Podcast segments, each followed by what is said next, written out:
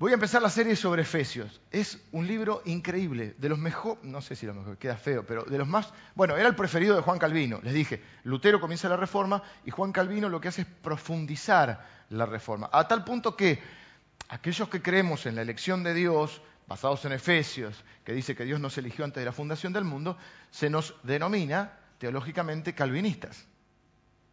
Contrariamente a lo que muchas personas que respetamos su posición y que quizá muchos de ustedes también tengan la otra postura teológica, que se conocen como arminianos, porque había un hombre que se llamaba Jacobo Arminio, que planteaba más que cada uno es como más libre de elegir por Dios. Y nosotros creemos que no, o yo por lo menos creo que no, creo que soy calvinista, no ultracalvinista, porque los ultracalvinistas decían, si está todo determinado, si ya está todo listo, bueno, no hagamos nada, sentémonos, no prediquemos, total, Dios ya va a salvar al que ha dicho. Pero bueno, ese es alguien que no ha comprendido, no es lo que decía Calvino. Eh, lo que dice Calvino es que Dios sí eligió, nos eligió antes de la fundación del mundo. Yo no sé a quién eligió y quién no, mi tarea es predicar el Evangelio. Pero bueno, era el libro preferido de Juan Calvino. Es un libro muy, muy lindo y se puede abordar de muchos lados se puede abordar, como les dije hace creo que algunos domingos también, se puede dividir entre nuestra posición. En, eh, hay un libro de Watchman Nee, que es un, chino que es un teólogo, bueno, era un teólogo increíble, que él lo dividía en tres. Tiene un comentario sobre Efesios que se llama eh, Sentaos, andad y estad firmes. Es decir, primero, sentarse significa porque dice que Dios nos sentó en Cristo en los lugares celestiales, es decir, cuál es mi posición en Cristo. Eh, tengo que saber quién soy para después poder andar, que es la segunda parte del libro, cómo debo andar, cómo debo conducirme en el, dentro, con los principios del reino de Dios, y el estad firmes, que es la tercera, sentados, andad, o sentados o parados, no, sentados, andad, estad firmes, es el capítulo 6, donde habla de la armadura que Dios me dio para eh, resistir y enfrentar las acechanzas del diablo, y para poder mantenerme firme en el camino del Señor. Pero yo lo voy a tomar más hacia... Bueno, ya me estás diciendo una cosa por otra, porque ahora dice instalando actualización y ya no dice cuánto va a tardar. Eh, pero nosotros vamos a abordar del lado de la identidad, porque es un libro que comienza, diríamos, con los tapones de punta. No hay mucha mucho preludio, mucho, mucha introducción. Yo estoy haciendo introducción porque hay unos temas que son increíbles en este libro, pero la realidad es que al segundo versículo nos va a decir, bendito sea el Dios y Padre de nuestro Señor Jesucristo, que nos bendijo con toda bendición espiritual en los lugares eh, celestiales. Y dice, y quien nos predestinó, habiéndonos predestinado antes de la fundación del mundo. Esta fue una de las verdades que más cambió mi forma de ver el Evangelio y mi identidad como cristiano. Cuando uno va leyendo la Biblia al principio, al principio uno no, no conoce tanto la Biblia, después con el tiempo uno la va conociendo más, espero que sea así. Eh, es más, yo les, les, les, desafío a que en este tiempo se lean el libro de Efesios. Son seis capítulos, no va a matar a nadie leer seis capítulos. Que se puedan leer ahora está comprobando la instalación, pero cualquier cosa me das. Ah, tenés ahí el. Pásamelo, pásamelo así. Lo tengo a mano. Yo les. les...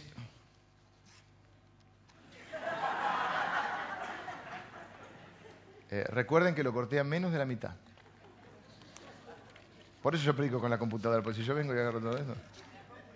Lo que pasa es que yo lo estoy. Este, no es que lo digo así, lo que pasa es que yo lo lo, hago así porque antes no me quedaba material. Entonces ahora me queda material para, qué sé yo, para grandes cosas.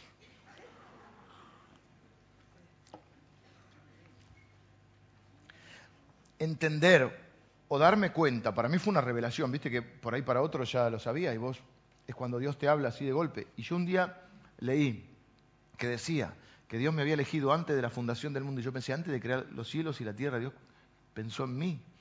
Entonces yo no soy una casualidad en esta vida. Entonces yo no soy ni siquiera el fruto de la unión de mi padre y mi madre. Ese es el medio que Dios usó. Pero yo soy el fruto del amor de Dios. Entonces yo no estoy en este mundo de casualidad. Estoy con un propósito porque Dios no hace las cosas sin propósito. Y si uno no sabe quién es, mucho menos va a saber qué hacer. Por eso las dos palabras claves en la vida de un hijo de Dios son identidad y propósito. ¿Quién soy y para qué estoy en esta tierra. El domingo pasado hablamos acerca de, la identidad justamente y hablamos que no soy qué cosas me definen y qué cosas no me definen. Y hablamos acerca de la importancia de asumir la identidad en Cristo. ¿eh? Que yo no soy lo que hice, yo no soy lo que me hicieron, yo soy lo que Cristo hizo por mí. Y empezamos a hablar acerca de afirmar nuestra identidad, que nuestra identidad no tiene que ver con las cosas, con los objetos, ni con las personas, ni con las situaciones, ni con el presente, ni con el futuro. Nuestra identidad tiene que ver con lo que Cristo ya hizo. Y eso me afirma, no valgo más que nadie, ni menos que nadie. Valgo exactamente igual que otra persona, pero soy amado por Dios. Y hoy quiero entrar de lleno en un tema que es... Eh, lo van a encontrar a lo largo de todo el libro de Efesios. Y, les pido que lo lean, porque más de 12 veces van a encontrar, por lo menos, la frase estar en Cristo, estar en el amado, estar en Él. La Biblia dice que hay, a mi forma de ver, pero les voy a preguntar a ustedes, ¿quién es la persona más? La primera es fácil, voy a ser como un profesor, que primero te tiene una pregunta fácil y con la segunda te aplasta. La primera, ¿quién es la persona más importante que vivió en la historia de la humanidad? Muy bien. Ahora vamos con la segunda. Dígame, alumno Alejandro. Oh, no, no, no vamos a hacer nombres, porque si no se empiezan a sentar atrás. ¿Quién es la segunda persona más importante que existió en la historia de la humanidad? Esta es, es discutible. Alguno dice mi señora, es un genio el que dice eso. Es un genio, sabe que tiene comida hoy, tiene... ¿eh?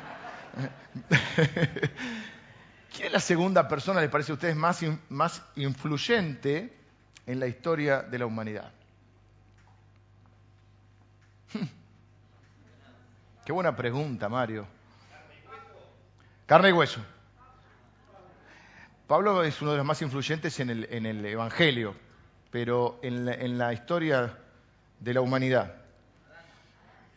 Un genio. ¿Quién dijo Adán? ¿Quién dijo Adán? Hacete cargo que estuviste bien.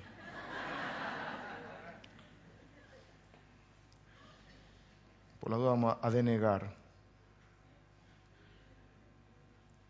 El hombre más influyente en la historia de la humanidad es Adán, después de... Y la Biblia dice que hay dos equipos, dos familias, dos naciones, dos grupos. Nosotros podemos ver a la gente de muchas maneras porque estamos en un tiempo de individualismo donde cada uno, lógicamente, busca su identidad y a lo sumo lo pensamos desde el lado de la familia. Mi identidad está relacionada con a qué familia pertenezco. Pero la Biblia, o Dios, mejor dicho, nos ve en dos grupos, ve dos capitanes, dos cabezas. La palabra Efesios en la palabra cabeza en Efesios va a aparecer mucho como, como líder, como capitán, como quien influye en la vida de los demás. Y la Biblia nos va a decir que hay solamente dos grupos. Dios nos ve así, los que están en Adán y los que están en Cristo. Esto es importante. ¿Qué pasa? En los tiempos que vivimos, hablar de Adán, hablar de Cristo, muchos de ustedes están diciendo, uy, ya el tema de hoy no me interesa, porque no vamos a hablar de mí. Entonces quizá alguno de ustedes ya comienza a decir, mm, no es tan interesante para mí. Yo les puedo asegurar que es fundamental para nuestra vida, aún para nuestra eternidad. Es uno de los, de los grandes misterios. Había un hombre que se llamó Albert Schweitzer. Estaba leyendo un poco acerca de él porque es, bueno, eso no es gente que hace de todo, hasta músico era. Sí, daba conciertos de Bach, era, creo que era eh, fan de Bach.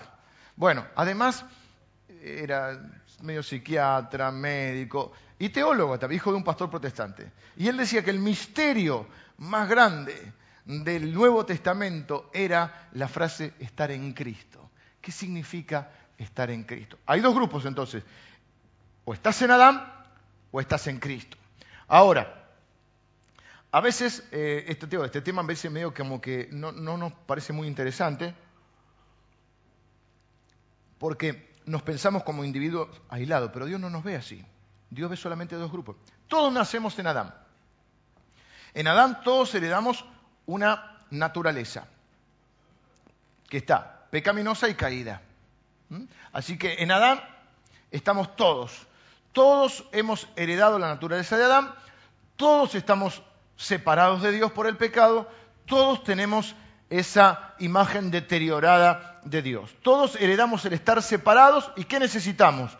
Necesitamos nacer de nuevo. Estamos físicamente vivos, pero espiritualmente muertos. Necesitamos ser vivificados espiritualmente, lo que la Biblia llama nacer de nuevo. Cuando nacemos de nuevo, estamos en Cristo. La Biblia va a decir, de modo que si alguno está en Cristo, una nueva persona, una nueva criatura es, una nueva criatura, fíjense, una nueva creación.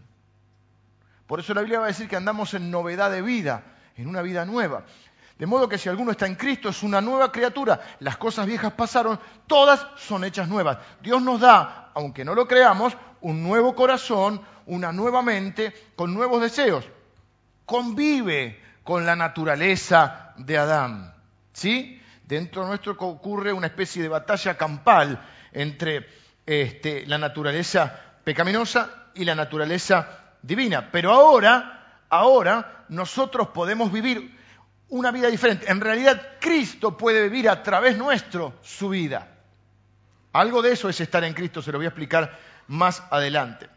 Le voy a decir algo, miren, la Biblia menciona más de 200 veces que los creyentes están en Cristo.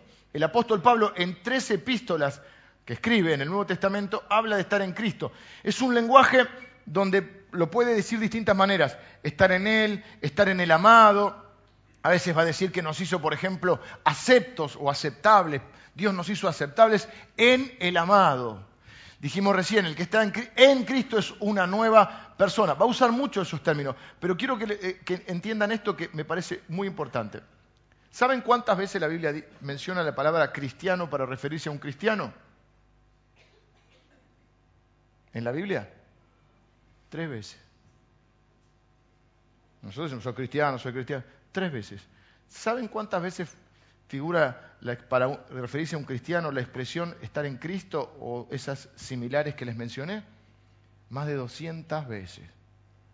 Uno lo contó, no lo puedo afirmar porque yo lo, lo leí, pero no lo conté yo uno por uno. Dice que hay 216 veces que se menciona o se define al cristiano como aquel que está en Cristo. Y con la palabra cristiano tres veces nada más. Y si alguien te dice 216 veces algo, es porque quiere que ocurra dos cosas. Número uno, creo que es importante. Número dos, no quiere que se te olvide.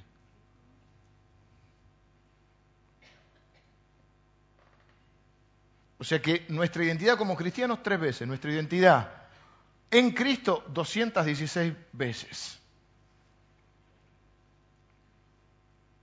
¿Saben cuál es la diferencia entre estar en Cristo o entre estar en Adán y estar en Cristo? ¿Cuál es el punto de inflexión? La cruz de Cristo. Es un término que, de alguna manera, creo que alguna vez lo usa el apóstol Pedro, pero el que acuña este término es el apóstol Pablo. Porque como empiezan a, a, partir de la cruz de Cristo, todo empieza a ser nuevo, empieza a haber un lenguaje nuevo también, para poder describir lo que ahora tenemos y antes no teníamos. Entonces, el apóstol Pablo inspirado por el Espíritu Santo, idea este término. Ahora estamos en Cristo, para tratar de explicar la dinámica de lo que está ocurriendo en nuestras vidas y que hasta este momento no teníamos. Si estamos en Cristo, lo que estamos es en la posición de Él y viceversa. Él está en nuestra posición. Por eso también Lutero y los, reformadores hablaban del glorioso intercambio. ¿Qué significa estar en Cristo? Que Él toma mi posición y yo tomo su posición. Por eso Efesios nos va a decir, no me quiero adelantar, que nosotros estamos sentados en los lugares celestiales con Él. Que fuimos resucitados juntamente con Cristo. Y dice, pero yo estoy sentado acá. Pero habla por eso es un misterio esto que está ocurriendo. El estar unido a Él, que es mucho más que Cristo esté en vos, es que vos estés en Él.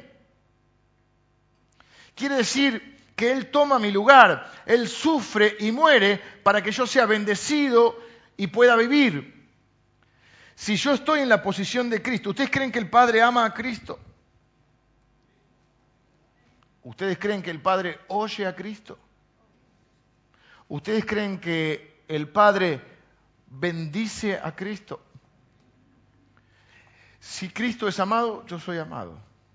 Si Cristo es bendecido, yo soy bendecido. Si Cristo es oído, Jesús dijo, gracias Padre por haberme oído. Yo sé que siempre me oyes. O sea que está claro que Jesús es oído. Entonces ningún hijo de Dios que está en Cristo puede decir, Dios a mí no me oye. Dios a mí no me escucha. Dios a mí no me bendice. La semana que viene les voy a comenzar a, porque estoy introduciendo, dos domingos para introducir eh, este tema. Pero yo creo que a partir de esta serie muchos de ustedes van a sufrir, en el buen sentido de la palabra, o muchos de nosotros, un cambio radical en nuestra vida. ¿Saben por qué? Porque ustedes van a poder terminar de comprender. Nos va a llevar un par de meses. Van a comprender quién soy. Y uno vive de acuerdo a lo que cree que es. No a lo que dice. A veces no coincide lo que decimos, lo que creemos. Pero uno vive en el fondo de acuerdo a lo que es. Y la verdad que hay un montón de cristianos que todavía no han afirmado o no hemos afirmado nuestra identidad en Cristo. ¿Qué implica para mí eso? ¿Qué implica para mi vida? ¿Qué implica para los propósitos de Dios conmigo? ¿Qué implica para mi eternidad? El saber que yo estoy en Cristo, que soy amado, bendecido, escuchado, que no tengo que caer en la trampa del desempeño, es decir, justamente al revés, que a veces nos pone la religión, que tengo que hacer muchas cosas para que entonces Cristo me acepte, cuando es exactamente al revés, porque soy aceptado en Cristo, puedo hacer un montón de cosas, mucho más de las que podría hacer sin Él. Es exactamente al revés. Esto es lo que también llamamos gracia de Dios. Es el favor inmerecido de Dios. Nosotros nacemos en Adán, esa es nuestra identidad original pero nacemos de nuevo en Cristo. Lo voy a decir de esta manera. En Adán hay derrota, en Cristo hay victoria. En Adán hay condenación, pero en Cristo hay salvación. En Adán recibo la naturaleza pecaminosa, en Cristo recibo una nueva naturaleza, la naturaleza divina. En Adán soy maldecido o maldito, en Cristo soy bendito. En Adán hay ira y muerte, en Cristo hay amor y vida. Es un cambio totalmente radical en mi vida. La pregunta que nos tenemos que hacer ahora es, ¿estoy en Adán o estoy en Cristo? Porque de ahí depende todo.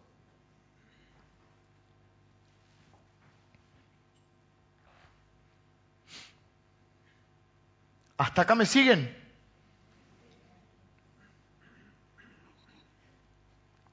Todos nacemos en Adán, todos tenemos la naturaleza. Eso explica todo. Eso explica por qué la mujer se lleva mal con el hombre, eso explica por qué el hombre se lleva mal con Dios, eso explica. Todo está ahí en el. Si uno ve, vieron que estudian el genoma humano, si uno ve las reacciones de Adán y de Eva, porque cuando dice que creó al hombre no está hablando del hombre como género, como varón. Dice, y Dios creó al hombre, varón y hembra los creó. Está hablando de la humanidad. Entonces, cuando los creó Dios, y cuando uno va a ver a Adán y Eva, uno empieza a comprender el comportamiento humano. El comportamiento natural, lo que Pablo también va a llamar en otro término que acuña él, el hombre natural y después va a hablar del hombre espiritual.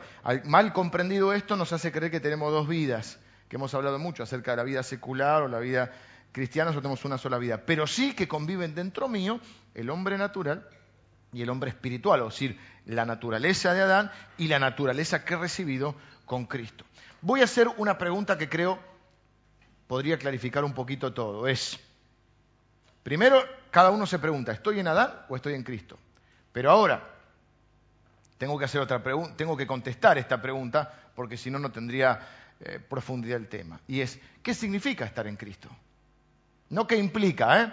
Las consecuencias de estar en Cristo, que son consecuencias positivas, las vamos a ver el domingo que viene. Algunas, porque son eh, un montón. Pero la pregunta es, ¿qué, quiere decir Pablo con estar en Cristo? Acuérdense, hay un libro que me va a prestar me van a prestar esta semana. Yo justo ayer, buscando en internet, porque estaba buscando acerca de este concepto, que ni yo lo termino de procesar completamente, qué significa estar en Cristo. Recuerden, este hombre, que era un genio, dice, es el misterio más grande del Nuevo Testamento. John Stott, que es otro teólogo, escribió un libro que es todo un comentario acerca de Efesios y también habla de esto. Mi pregunta es esta entonces, ¿qué significa estar en Cristo o estar en el amado? ¿Mm? Este entendimiento es un concepto revolucionario que incorporó Pablo, así como Jesús incorporó el concepto revolucionario de Padre, porque para nosotros nos suena muy familiar que Dios sea nuestro Padre. El Padre sabe de qué cosas tengo necesidad, el Padre eh, sabe cuántos cabellos hay en mi cabeza, el Padre... Bueno, ese concepto lo incorpora Jesús. Hasta ese momento Israel tenía el concepto de un Dios Padre de la nación, pero no un Padre personal.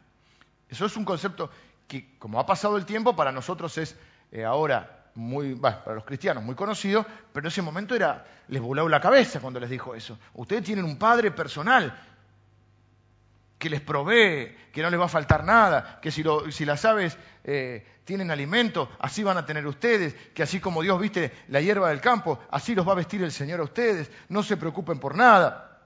Todas esas cosas son novedosas. Pablo también incorpora un conocimiento, un, sí, un conocimiento revolucionario al pensar, a describir nuestra nueva vida como una vida en Cristo.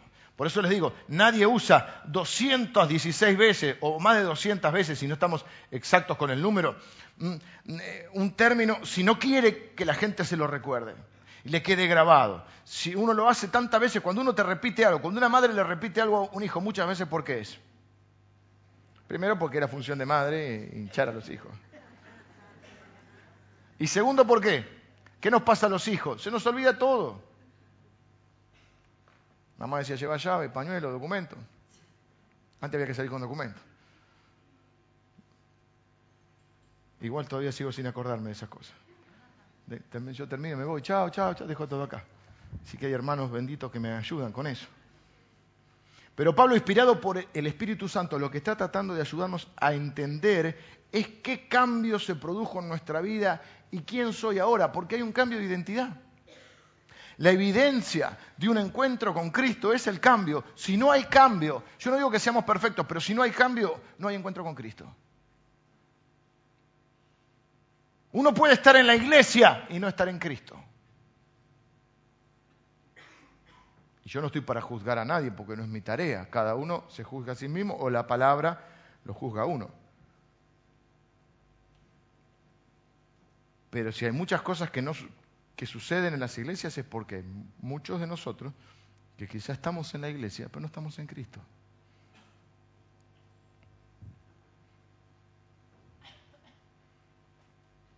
Este le da sentido a nuestra identidad porque entonces no somos lo que decimos que somos o lo que otros dicen que somos, sino que soy lo que Dios dice que soy. El domingo pasado hablamos de que a un Satanás le gusta nombrar a las personas, le pone nombre. ¿Y Satanás qué es? El padre de mentira. Y entonces a vos te ocurrió alguna situación en tu vida y Satanás te puso un nombre y te tiró un nombre y vos te tomaste de ese nombre. Que quizá usó a tu papá, quizá usó a tu compañero de escuela, quizá usó a alguien para que te hiciera algún daño, te hiciera algo malo, queriendo o sin querer, y vos adoptaste ese nombre y vivís como ese nombre. Pero vos no sos lo que dice la gente, no sos lo que dice Satanás, ni siquiera sos lo que vos decís, vos sos lo que Dios dice que sos. Y Dios dice que vos sos un hijo amado por Él, elegido antes de la fundación del mundo. Ahora lo vamos a leer en Efesios aunque no lo voy a desarrollar totalmente. Esto es un concepto que, por eso Dios nos libra de toda la trampa que a veces, aún la religión nos mete esa. Vos tenés que hacer cosas para que te elijan. Y algunos de ustedes quizás dicen, a mí no me elegían ni... ¿Vieron cuando éramos chicos y jugábamos al fútbol? Eh, en mi época se pisaba así. Pan y queso, pan y queso. Se podía hacer así. Cuando veías que el otro te iba a pisarse, hacía ¿Viste? Era una cosa media así. En vez de dar un paso, ponías así, haces así, ¿viste? Y había una que era más fea que era escupir. Ah, nunca jugaron al fútbol. Y entonces vos se la raya y tenías que saltar a pisarlo al otro, así. ¿Cómo hizo este muchacho Mangioni? Cosa de loco. Cosa de loco, rompió la media. Este, ¿Y a quién se elegía? A los mejores. Es más, para hacerlo parejo en un momento, eh, no sé si en, el campito de ustedes, pero en el campito era bueno, el que gana elige primero, el otro elige dos. O sea que había uno que valía por dos. Ahora había otro que decía, entre la maceta y él elegimos la maceta. Y, y algunos de ustedes no eran elegidos, porque antes ser elegido o ser nominado era algo bueno. Ahora cambió eso. Ahora, el ser nominado es el que estás en el horno para ser excluido. A partir de Gran Hermano, de cantando, bailando o haciendo papelones por, un sueño. No importa. Cualquier cosa. ¿Qué? ¿Cuál es la idea? Cuando estás nominado, te estás yendo a casa. Y es una fiesta donde todos los que se sienten excluidos ven el programa para excluir al otro. Porque vos tenés que votar para excluir a uno. Entonces, cuando te dicen estás nominado, ¿qué significa? Va para atrás. ¿Sí? Cuando antes el estar nominado era algo bueno, nominado para un premio, nominado para la bandera, no sé si te nominaron alguna vez para la bandera. No. Qué congregación, ¿eh? Vamos estudiando un poquito, hermanos. ¿A vos sí, Moni? ¿Fuiste a la bandera o no quedaste nominada? Muchísimas veces, dice, vamos todavía. A mí, me pasó una vez que, descuento total, y que es verdad esto, que había un acto que era el fin de la hora de clase, estábamos en la secundaria ya. Y nosotros andábamos sin hacer mucho, viste, cuando tenés la mano en los bolsillos es porque no haces mucho. alguna mamá le cosen los bolsillos para que no anden con la mano en los bolsillos. Y no sé qué pasó en el apuro, que no llegaron los de la bandera. No sé, no estaba. Y había uno que decía el preceptor, no me acuerdo ahora si era el preceptor o el vicerrector, uno dice, a ver ustedes tres, vengan para acá, agarren la bandera. Yo no era el peor en la escuela, porque en la escuela era más o menos digno. Había uno de los tres que era impresentable. Y por supuesto le dimos la bandera a él. Y, él entró, y yo fui a un colegio acá cerquita, al, al, que hay varios del Dorrego acá. Que se juntan a orar ahí, que bueno. Que tiene todo como así, balcones así, varios pisos. Y el acto era abajo. Entonces vos te veían de varios pisos. Es feo cuando entras a primer año, pues sos chiquito, y ve todo lo grande, y uh, la selva, la jungla. Claro. 14 primer año había en mi época, imagínate, de 50 alumnos, era una cosa impresionante. Bueno, y le pusimos la bandera al que en la vida iba a llevar la bandera. No sé si le sacaron alguna foto y este, la gente se reía, estaba desconcertada, porque era un colegio, si bien era grande, que nos conocíamos. La pregunta es, ¿alguna vez te eligieron para algo? A Moni para la bandera. Capaz que alguno de ustedes lo eligieron mejor compañero. Capaz que alguno de ustedes dice, yo la verdad, mucho, mucho, así como elegido, no. Y nos cuenta comprender este concepto. Creemos que hay que hacer un mérito para ser elegido. Y lo repito, con todo respeto, muchas veces aún en la religión nos han enseñado eso. Si vos haces esto, Dios no te va a querer, no te va a elegir. Pero si haces todo esto, que todo esto tiene que ver con lo que nosotros creemos, que, te, que sea, nosotros te estamos dando una identidad. Vos tenés que ser como... No, o sea, están los buenos y los malos. Nosotros somos los buenos. Si haces lo que nosotros decimos, entonces estás dentro de los buenos. Si no, sos de los malos. Pero eso es lo que la gente dice, el rol que la gente te quiere dar, la identidad que te quiere dar. Te tenés que vestir de una manera, hablar de una manera. Porque entonces estás, entonces hay algunos que se han adjudicado, yo sé lo que Dios quiere. Entonces, lo que yo quiero es lo que Dios quiere que vos seas. No sé si me siguen. Entonces, hemos caído en trampa y decimos, Dios no me va a querer. Es como que Dios entra a un orfanato y dice, a ver quiénes son los más lindos, los que se portan mejor, los buenitos, los que no hacen lío. Bueno, eso, eso me lo llevo, me los adopto yo. Eso es un poco el mensaje que a veces damos en el ambiente religioso. Cuando es totalmente al revés, Dios va y dice la Biblia que Él nos eligió, esta frase es fantástica, está en Efesios, me estoy adelantando un poco, pero es imposible no hacerlo, dice que Él nos eligió antes de la fundación del mundo y después va a decir, habiendo sido elegidos en el amado, y después dice, según el, esta frase es fantástica, según el puro afecto de su voluntad. Una forma elegante de decir, porque se le dio la gana. Así que cuando vos decís, ¿por qué no fuiste a trabajar? Fue según el puro afecto de mi, de mi voluntad. Hijo, hacé la cama. No la voy a hacer. ¿Por qué no vas a hacer la cama? Porque según el puro afecto de mi voluntad. Porque no se me da la gana. No suena tan mal. Todo depende cómo lo digas. A ver si porque se me da la gana, queda mal. Pero según el puro afecto de mi voluntad.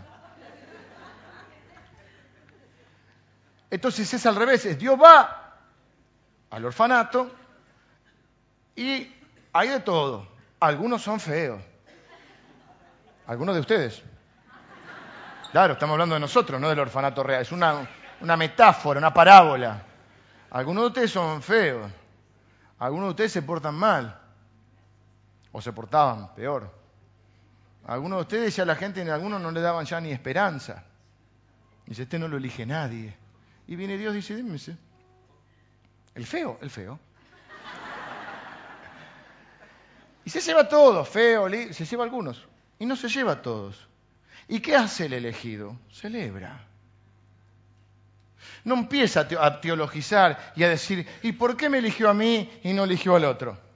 es lo que hacemos a veces los cristianos. ¿Y por qué no se llevó a todos? No sé, según el puro afecto de su voluntad. Lo que celebramos es que Dios nos ha elegido y nos ha dado una nueva identidad, no porque éramos lindos y prolijitos, sino porque se le dio la gana. Eso es la elección que celebramos, que Dios me eligió a mí antes de la fundación del mundo. El que cree que es un perdido, vive como un perdido. El que cree que es un elegido, vive como un elegido. Ah, muchas veces te han dicho, no prediques estas cosas, porque si no la gente se va a ir a pecar. Si pecan igual. Si le decís que peca y se va al infierno, peca igual. Los queremos amenazar. Pero uno vive de acuerdo a lo que cree, eso es lo que no entiendo. Y entonces, ah, si soy elegido, entonces puedo hacer un desastre todos los días de mi vida, igual soy un elegido. Entonces no entendiste nada, probablemente no seas un elegido. Pero decirle a alguien, mira, mira, mira, cuida tus ojos, oídos, labios, manos, pies, Martín. Pues tu Padre Celestial te vigila con afán y si haces algo te vas al infierno. Y el tipo peca igual. Yo lo conozco, peca igual. Es bueno, es buenito igual. Pero es de lo bonito. Pero vamos a suponer, pecar pecamos todos. Decirle a alguien que no peque porque se va al infierno es tan fuerte la naturaleza de Adán en nuestra vida que pecamos igual. ¿O vieron a alguien que no peca porque se va a ir al infierno?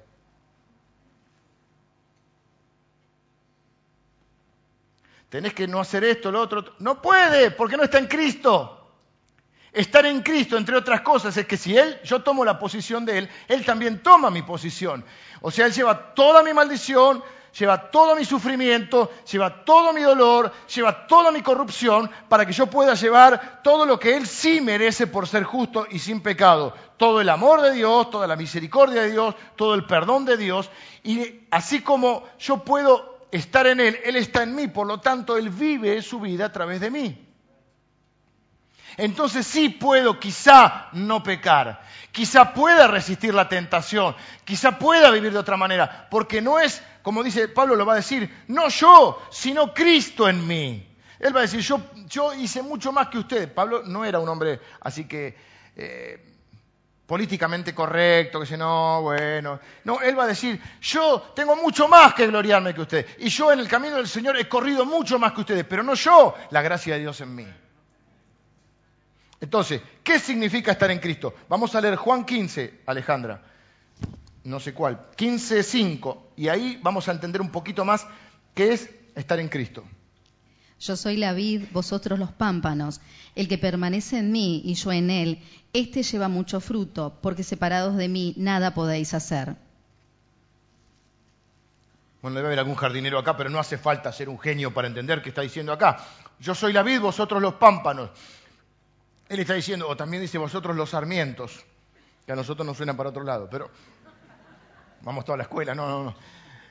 Yo soy la vid, vosotros los pámpanos, el que permanece en mí y yo en él, eso estar en Cristo, este lleva mucho fruto, porque separados de mí, ¿qué puedo hacer?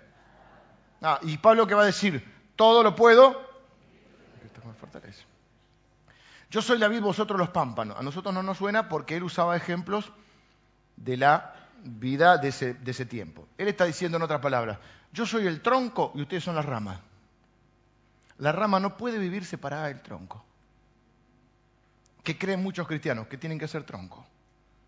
Y yo tengo que hacer esto para el Señor. Y yo tengo que orar para el Señor. Y yo tengo que predicar para el Señor. Y yo tengo que servir para el Señor. Yo soy el tronco.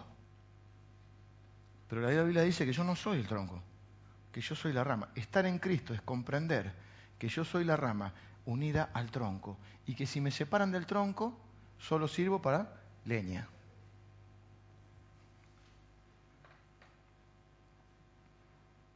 No soy alguien fuerte que nutre a los demás. Ni siquiera puedo nutrirme a mí mismo. No soy alguien indispensable sin el cual los demás no pueden vivir. Ese es el tronco. Yo soy la rama. Ni siquiera yo mismo puedo. Por eso Pablo va a decir, miserable de mí, lo que quiero hacer no hago y lo que no quiero hacer, eso hago. Hallo una ley, el mal está en mí. ¿Por qué el mal está en él? Porque es hijo de Adán. Pero después dice, pero pues, ¿quién me librará de este cuerpo de muerte? Y va a decir, gracias doy a Jesucristo. ¿Qué está diciendo? Ah, también está Jesucristo ahora en mí.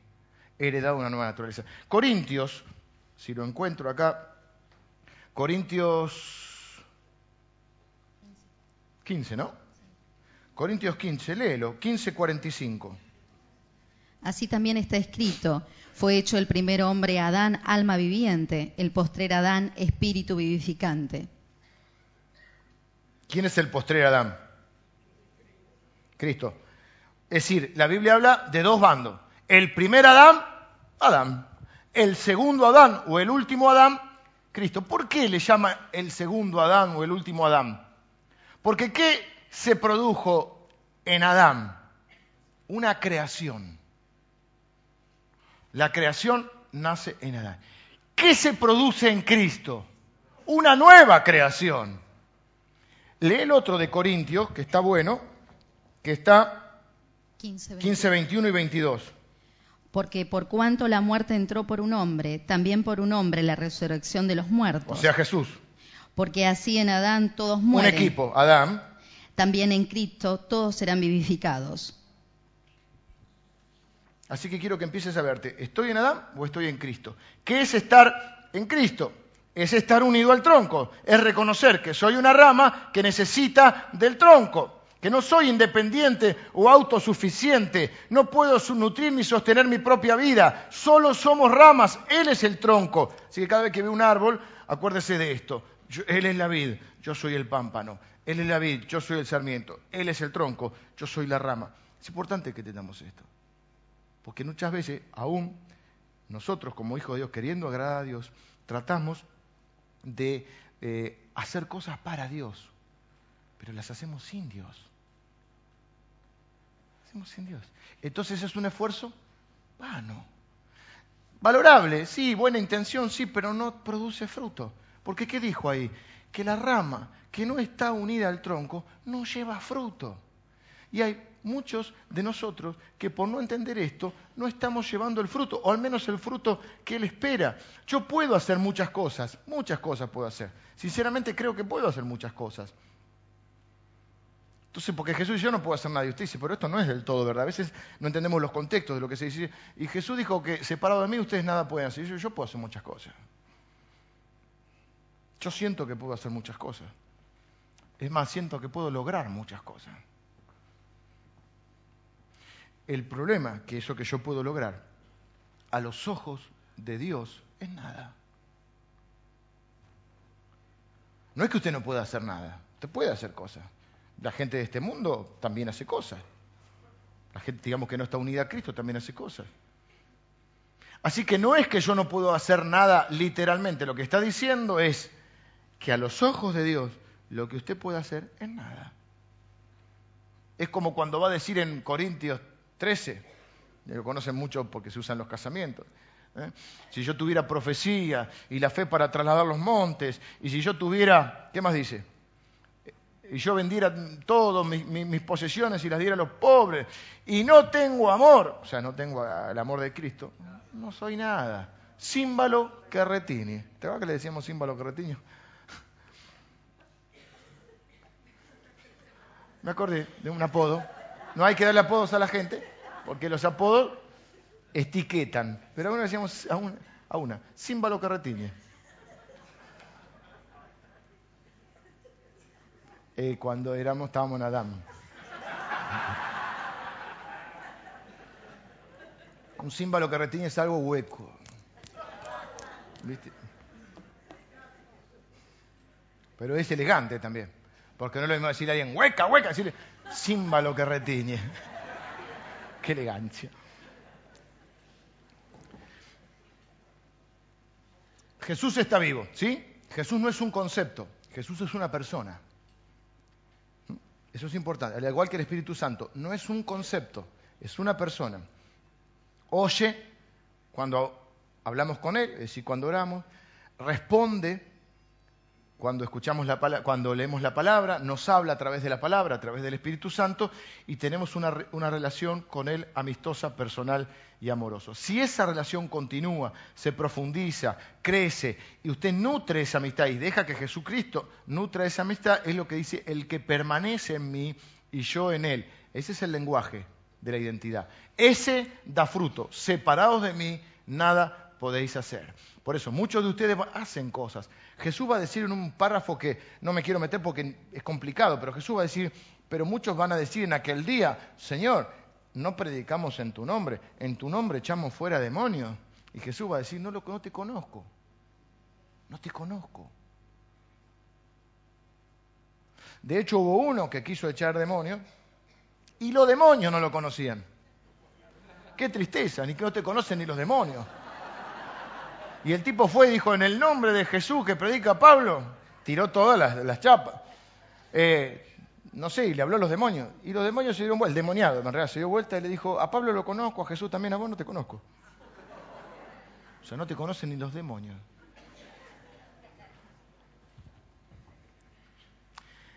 Vos podés hacer muchas cosas, pero a los ojos de Dios es nada. Y al final, cuando todo se haya dicho y hecho, no va a contar para nada. La ilusión de muchos de ustedes, o de mí, también, o sea, de muchos de nosotros, es creer que estamos logrando cosas, que estamos logrando muchas cosas. Un futbolista se hizo famoso, un arquero, porque decía, tú no has ganado nada, ¿eh? tú no has logrado nada.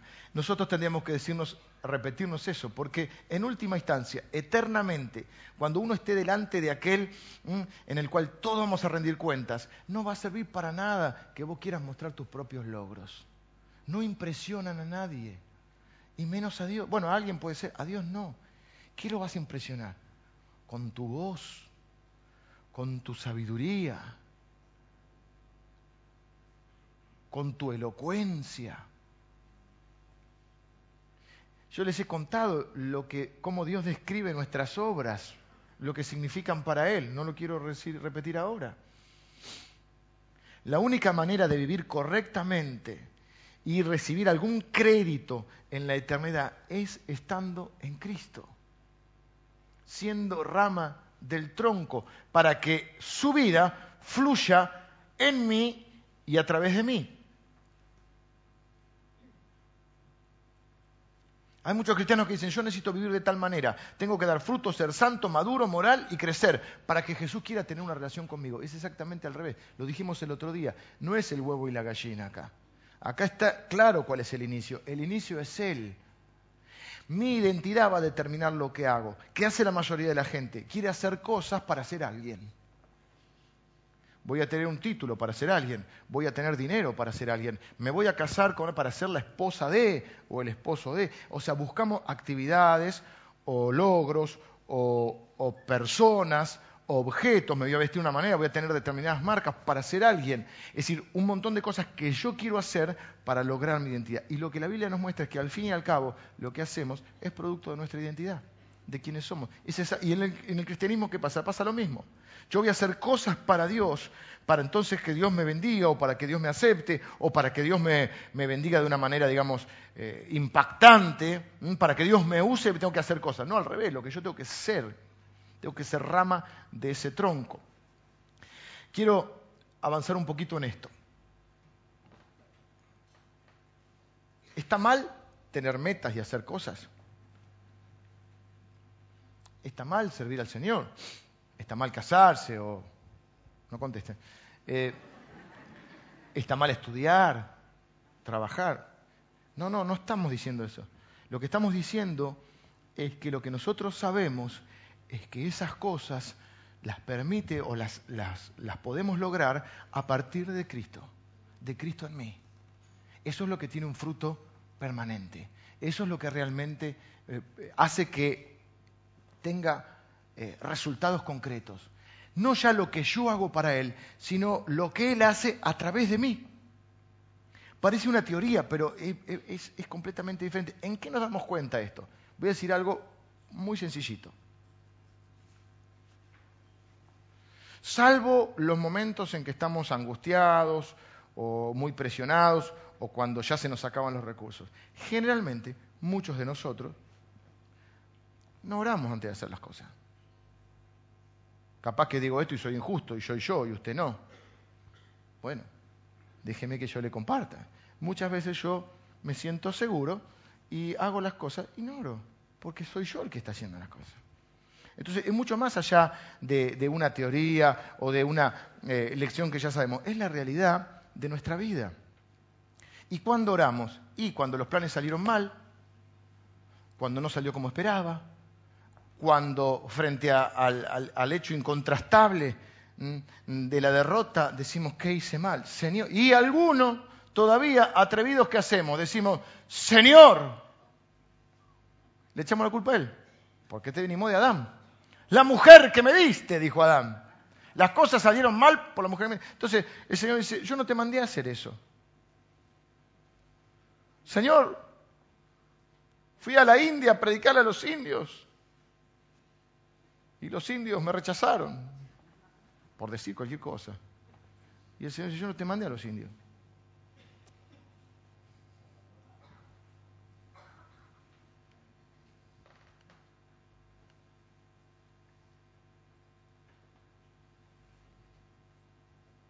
Si uno no entiende que Cristo es la esencia de la vida y que mi esperanza, mi futuro, mi alegría y su poder está en, mí, está, de Él está en mí, uno se va a volver arrogante, tratando o de ser santo o de ser eh, poderoso, en otras palabras, de ser tronco.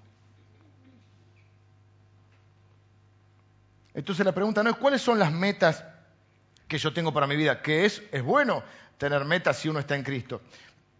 Pero cuando uno entiende, dice, ¿cuáles son los planes que Cristo tiene para mi vida? Entonces uno ya puede tener logros, pero no va a tener esa arrogancia, sino que va a tener la humildad de decir, como dice Pablo, no yo, Cristo en mí.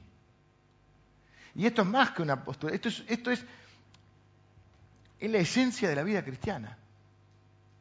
Y yo creo que es algo que lo hemos pasado por arriba. Todos sabemos, estamos nueva criatura, estamos en Cristo, bueno, ahora hay que hacer cosas para Dios. Y la mayoría de las veces no tenemos los frutos que esperábamos, porque no estamos siendo ramas, queremos ser tronco.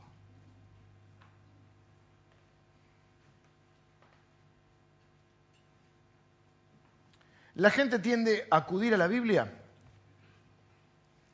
para explicar a Dios, pero no tanto para explicarse a sí mismo. Repito, la gente va a la Biblia para conocer algo de Dios, pero cuando quiere conocerse a sí mismo, en general lo que usa son las disciplinas, podríamos llamar humanas, que no están mal, que explican algunas cosas, pero que no nos definen. La psicología, la sociología, la antropología, todas los guías que usted encuentre y que le suenen bien. Entonces, para entenderme a mí mismo, ¿qué voy? Y mayormente el psicólogo.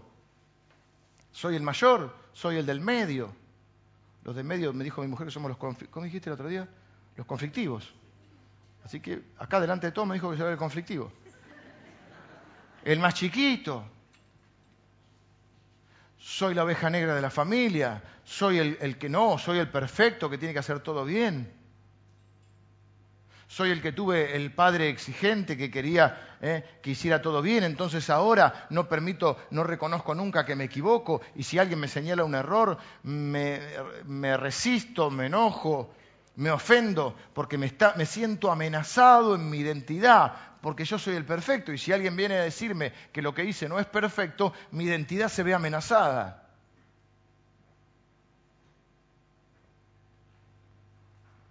Por eso, ¿qué les estoy diciendo? No estoy diciendo que esté mal la psicología. Fíjense, ¿qué hace la psicología? Explica algunas cosas. Como dijimos el otro día, puede ser que algunos sufrimientos de mi vida expliquen quién soy, pero no me definen. Puede ser que algún contexto familiar en el cual me crié explique quién soy. Puede ser que aún, usando la sociología, la nación o el lugar, eh, eh, ya no solo la familia, sino el, ambiente en el que me crié, explique parte de lo que soy. Cuando estuvimos ahora afuera, este, nos reíamos juntos en la familia porque nosotros tenemos algunas conductas argentinas. Y nos reíamos en familia porque, no tanto, pero digamos yo, mi esposa y mis dos hijos, nos sentíamos los sargentos en algunas cosas. Para mal. Bueno, cosas no, no en algo malo, pero en muchas cosas éramos los sargentos. Puede ser que esas cosas se expliquen, pero no me definen. Y justamente lo que me define es lo que la Biblia dice. Pero nosotros qué? Vamos a la Biblia para explicar a Dios, pero no para explicarnos a nosotros mismos. Entonces hacemos los test psicológicos eh, y usamos esos indicadores que nos dan, que pueden, como repito, son útiles para entendernos, para explicarnos, pero no para definirnos. Porque no nos revelan quiénes somos en Cristo.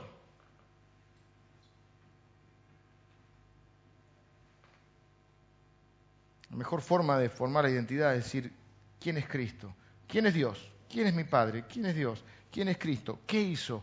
¿Qué soy yo ahora a partir de eso? Eso es lo que yo quiero ver en Efesios. Usted tiene un chico, por ejemplo, que puede tener alta autoestima o baja autoestima. Se habla mucho de la autoestima o de la autoimagen, yo hablo más de identidad. No me gusta hablar tanto de autoestima. Porque yo mismo he cometido a veces este error de decir, bueno, ok, si supongamos, algún chico, hay algunos que tienen autoestima alta. ¿Mm? Antes se hacía, el, no sé si se sigue haciendo la prueba del coeficiente intelectual, ¿no? Y te da, para que ser alto, ¿cuánto es? Más de 120, y entonces te hacen las pruebitas, ¿viste? Y no va que la pegaste de casualidad y te dio 130 y soy un genio. genio, te llevaste ocho materias. No, pero soy un genio. Lo que pasa es que la escuela me aburre. Como Einstein. ¿Viste que eso es lo que dicen? Algunos creen que son un genio, no, no. Bueno. Y hay otros que creen que son este, una porquería. Entonces, ¿qué uno hace? Bueno, vamos a reforzarle la autoestima. O a algunos hay que bajarle la autoestima. ¿sí? En realidad, lo que nosotros tenemos que decirle, mira, porque algunos dicen, bueno, eh, ¿quién eras vos en la escuela, por ejemplo? Acá están los más jóvenes, no le vamos a preguntar. Lo más, lo más grande. No lo que le mentimos a los pibes, yo a tu edad. no, la realidad. ¿Qué eras? El gordito, el simpático, la linda, la antipática, la estudiosa, el atlético, el artista, el bohemio, bueno, qué sé yo, eh, ese tipo de cosas. Y entonces, lo que hacemos habitualmente cuando alguien se siente mal, a mí, por lo menos naturalmente, lo primero que me sale es reforzarle las virtudes. No, vos sos, vos podés. No, vos podés ser un buen predicador, pero soy tartamudo, no importa, dale, dale. No sé predicar un poco más largo, pero. Dale que vos podés. Sos lindo, ¿te parece? La belleza es un concepto subjetivo. Es como a quién se parece.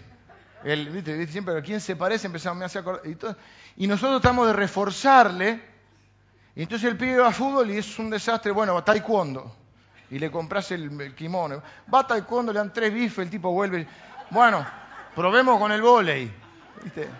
No, no, lo tuyo es la pesca. Y no saca ni un corralito. Bueno, no sé. ¿Y vos qué decís? Le voy a reforzar, le tengo que encontrar alguna virtud. Y en realidad sigue siendo un error, porque lo que estamos haciendo es reforzarle la identidad sobre algo, ponerle que haga algo bien porque tampoco es así, estamos riéndonos juntos, pero muchas, ¿qué hacen? Ok, decimos, ah, para esto soy malo, al, fútbol no me eligen, ah, para esto sí, soy músico o soy lo que fuera. Entonces, asumo ese rol y mi identidad está en eso. Y entonces nosotros queremos reforzarle la identidad, reforzándole lo bueno que hace. Y en realidad, no es lo mejor. Porque hoy lo hace bien y capaz que mañana no. Y vos le decís, no, pero vos, lo tuyo es la belleza, sos linda. Y después pasa el tiempo y uno quizá no es tan lindo. O no tiene el mismo cuerpo que antes. Entonces aumentaste dos kilos y estás desesperada. ¿Por qué? Porque tu identidad se fue al tacho.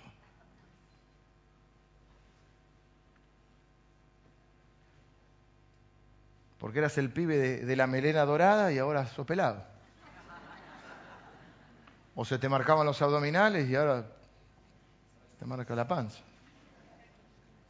O porque tuviste dos hijos y la cadera se te ensanchó. O porque eras el perfecto y te echaron del trabajo. O porque hiciste algo que jamás pensaste que podías hacer, algo malo. Y tu identidad se fue al tacho. O porque tu identidad estaba centrada en tu hogar y por alguna razón tu hogar entró en crisis y entraste en crisis vos. ¿Qué es lo único que no va a cambiar? Todas esas situaciones cambian. ¿Qué es lo que no cambia? Cristo. ¿Y dónde está tu identidad? En Cristo. Las otras cosas son fantásticas. Es decir, si mi identidad, por ejemplo, está eh, en ser el papá de mis dos hijos, a los cuales amo y lo que más amo en el mundo, y voy a decir, bueno, tengo esos dos hijos, y mi esposa, ok, mi familia, es parte de mi identidad. Pero para yo poder servir a mi esposa y mis hijos, tengo que tener puesta mi identidad en Cristo. ¿Ven que es al revés? Vengan los músicos, voy a terminar. Vamos a dejar un poquito para el otro, para la noche.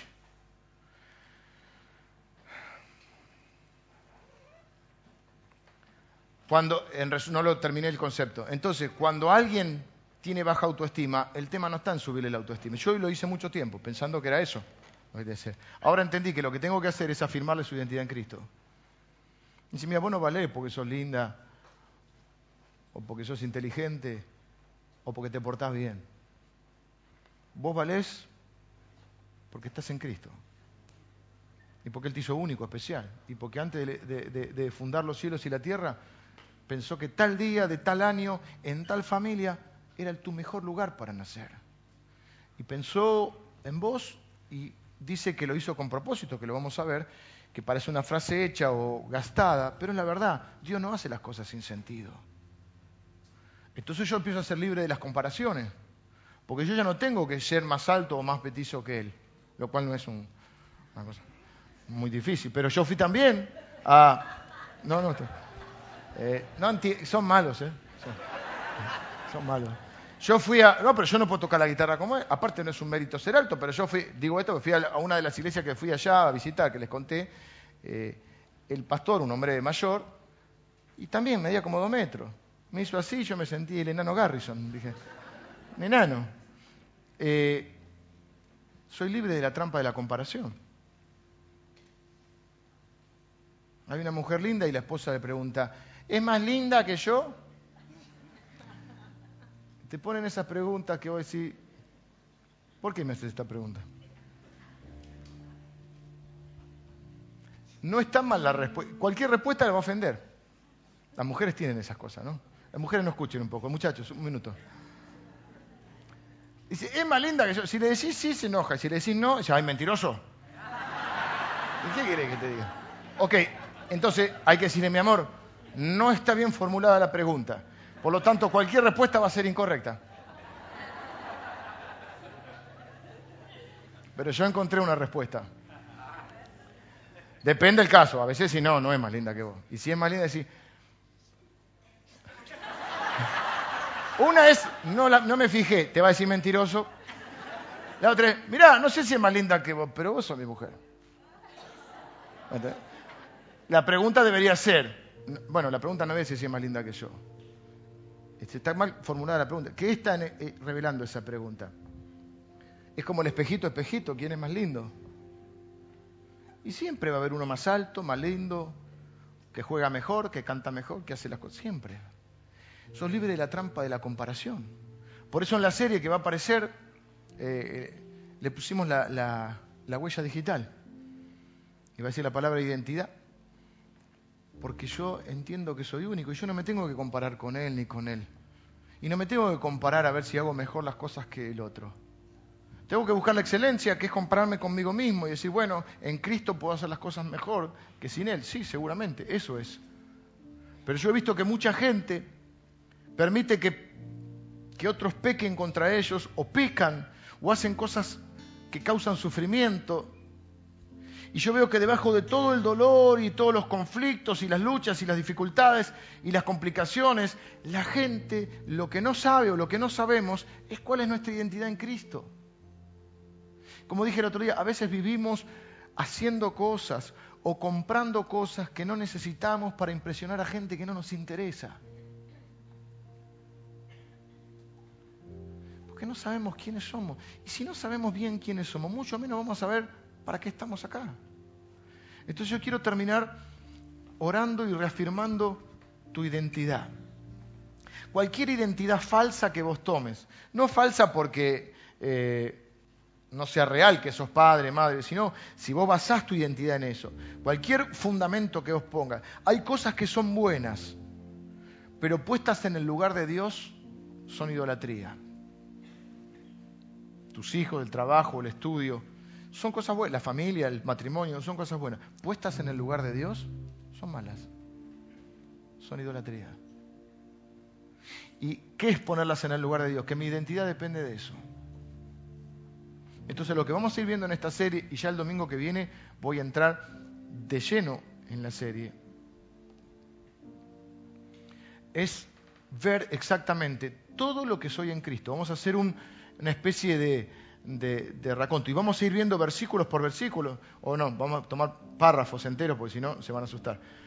Versículos por, por versículo, o párrafos por párrafo, y vamos a ver todo lo que Dios dice de mí, todo lo que Dios dice que soy, todo lo que Dios dice que tengo, todo lo que Dios dice que lo tengo en potencial, o podemos decir que puedo tener, pero que ya lo tengo, que tengo que apropiarme. Todo eso depende de asumir si estoy en Adán o si estoy en Cristo. La última pregunta, en el último minuto, es, pregunta, ¿estoy en Adán? ¿Estoy en Cristo? ¿Cómo sé? Bueno, de acuerdo al fruto, ¿estoy unido a Jesús o no estoy unido a Jesús? La pregunta última que quiero contestar es, ¿cómo puedo estar en Cristo? Les quiero invitar a que cierren sus ojos. ¿Cómo puedo estar en Cristo? Porque por un lado dijimos que era una elección de Dios. Y si es una elección de Dios, ¿qué puedo hacer yo? ¿No es acaso, pastor, que Dios fue al orfanato y eligió al que quería? ¿No es acaso que nos eligió antes de la fundación del mundo? Sí. En el plano del obrar de Dios, en el nivel, diríamos, inconsciente y decisivo, es la obra soberana de Dios. Dice la Biblia, por Él, por el Señor, estáis, o por Dios, estáis vosotros en Cristo. Pero en el nivel consciente que estamos aquí, de nuestras propias acciones, es por medio de la fe. Cristo mora en nuestros corazones por la fe. La vida que vivimos en unión eh, con su muerte y con su vida, la vivimos en la fe en el Hijo de Dios. Estamos unidos, dice la Biblia, a su muerte y a su resurrección mediante la fe. La unión con Cristo es la base del gozo eterno y para nosotros es gratuito. Entonces yo quiero, en otras palabras podríamos decir, Dios te da esa identidad. Tenés que apropiarte de esa identidad. Tenés que asumir esa identidad. Tenés que aferrarte a esa identidad. Reconocerla. Reconocerte. Desechar todas nuestras identidades idólatras y falsas que en algún momento nos van a fallar para asumir la identidad eterna. Hijo de Dios en Cristo. Amado, asumir la posición de Cristo. Yo en Él y Él en mí unido a Él. La Biblia dice, el que se une al Señor, un espíritu es con Él. ¿Cómo podés adoptar esta identidad. Quiero que oremos juntos. Y no estoy hablando solamente del que nunca ha orado, estoy también incluyendo a los cristianos que no han asumido esta identidad. Quiero que oremos juntos. Más o menos así vos puedas decir, Señor, yo renuncio hoy a esta búsqueda de identidades falsas que he tenido en mi vida. Buscando mis logros, buscando, poniendo mi, mi identidad en personas, en objetos, en bienes materiales, en títulos, en roles que he asumido o que me han dado, en etiquetas que me han puesto y que he creído, para asumir mi verdadera identidad. Renuncio a todas esas otras identidades falsas en las que he centrado mi vida y asumo mi verdadera identidad en Cristo. Estoy en Él, estoy unido a Él y voy a poder entonces desempeñar todos esos otros roles mucho mejor. Voy a poder tener muchos más logros, voy a poder tener adquirir muchas más cosas, porque ya no voy a ser yo, sino va a ser el Cristo que está en mí y a través de mí. Señor, renunciamos a la trampa del desempeño para ser aceptado y abrazamos tu gracia con la cual hemos sido aceptados sin ningún tipo de merecimiento. Señor, declaramos que ya no estamos en el equipo de Adán, que estamos en el equipo de Jesús. Que nuestro capitán, nuestra cabeza, nuestro líder ya no es Adán, es Cristo. Que podemos vencer en esa lucha interna todo el embate de la naturaleza adámica con la naturaleza de Cristo. Señor, nadie va a poder cambiar esta identidad. Señor, los sufrimientos pueden explicar parte de lo que somos, pero no nos definen.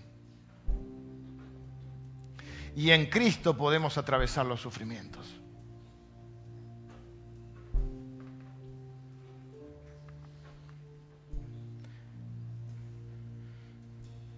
Señor, yo bendigo a cada uno de mis hermanos. Te pido en el nombre de Jesús que si alguno todavía no está en Cristo, pueda en esta mañana entregar su corazón. No quiero solamente en esta mañana motivar a la gente, quiero que estén en Cristo. No quiero que tengan una alta autoestima, quiero que tengan una verdadera identidad en Cristo. No quiero solo que sean un poquito mejores a través de un pequeño esfuerzo, quiero que estén en Cristo. Te pido que envíes tu Espíritu Santo ahora para convencer nuestras mentes, nuestros corazones, a redimir nuestras vidas y a reclamar identidades. Señor, te pido que esta semana mis hermanos puedan leer este glorioso libro de Efesios y puedan subrayar y anotar y redondear con círculos cada vez que tú nos digas que estamos en Cristo, en Cristo, en el amado, en Él. Señor, que esta verdad se grabe en nuestros corazones. Padre, que podamos ir comprendiendo, recordándonos unos a otros y entendiendo lo que significa estar en Cristo que podamos ser amorosos, llenos de gracia, que infundamos ánimo,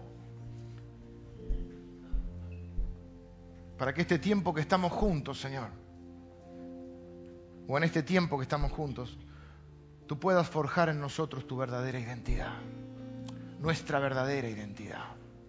Puedas plasmar tu identidad en nosotros. Qué glorioso saber, Señor, que tu amor es incondicional, que tu aceptación es incondicional, que nos amas tal como somos porque tú nos creaste, Señor. y porque nos redimiste en Cristo y porque somos nuevas criaturas. Así que si estás orando ahí, hay algunos que están orando por primera vez quizá y tienen que decir, Señor, yo te entrego mi corazón, te entrego mi corazón, Señor. Hasta aquí viví separado de vos, pero ahora quiero unirme a ti.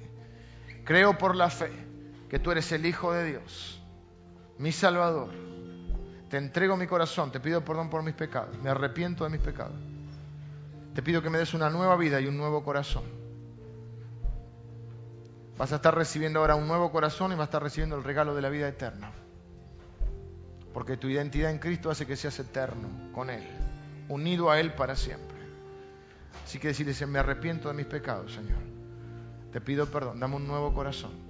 Dame tu espíritu, Señor. Y aquellos que son cristianos, que han vivido mucho tiempo tratando de encontrar su identidad, renuncien hoy, renuncien hoy a todo esfuerzo vano de fundamentar su identidad en cualquier otra cosa que no sea Cristo. No te define la ropa, no te define tus logros, no te define tus relaciones, no te define tus sufrimientos, no te definen tus anhelos, no te define tu pasado, ni siquiera lo que esperás o deseas para el futuro. Te define lo que Cristo ha hecho. Ha dado su vida por ti y en un glorioso intercambio ha llevado todo tu sufrimiento, todo tu dolor, todos tus conflictos de identidad, todas tus corrupciones y te ha otorgado todo lo que Él tenía, todo el amor, la misericordia y la aceptación del Padre. Toda la bendición del Padre es sobre ti porque toda la maldición del pecado ha sido sobre Él. Esa es tu identidad. Esa identidad no te la quitará nada ni nadie Podrás estar enfermo o sano. Podrás ser más joven o más viejo, tener más dinero o menos dinero. O podrás atravesar en tu vida diferentes etapas de alegría, de sufrimiento, de riqueza o de pobreza. Pero nada va a cambiar quién sos. Porque ninguna de esas cosas te definen. Te define lo que Cristo ha hecho por ti. Te define lo que Dios dice que sos. Y Dios te ha nombrado a su imagen, a su semejanza y te ha nombrado su Hijo. Yo te bendigo en el nombre de Jesús. Renuncia conmigo a toda otra identidad. Renuncio a otra identidad. Renuncio. Asumo la identidad en Cristo. Me asumo como hijo del Padre. En el nombre de Jesús. Amén. Que Dios les bendiga.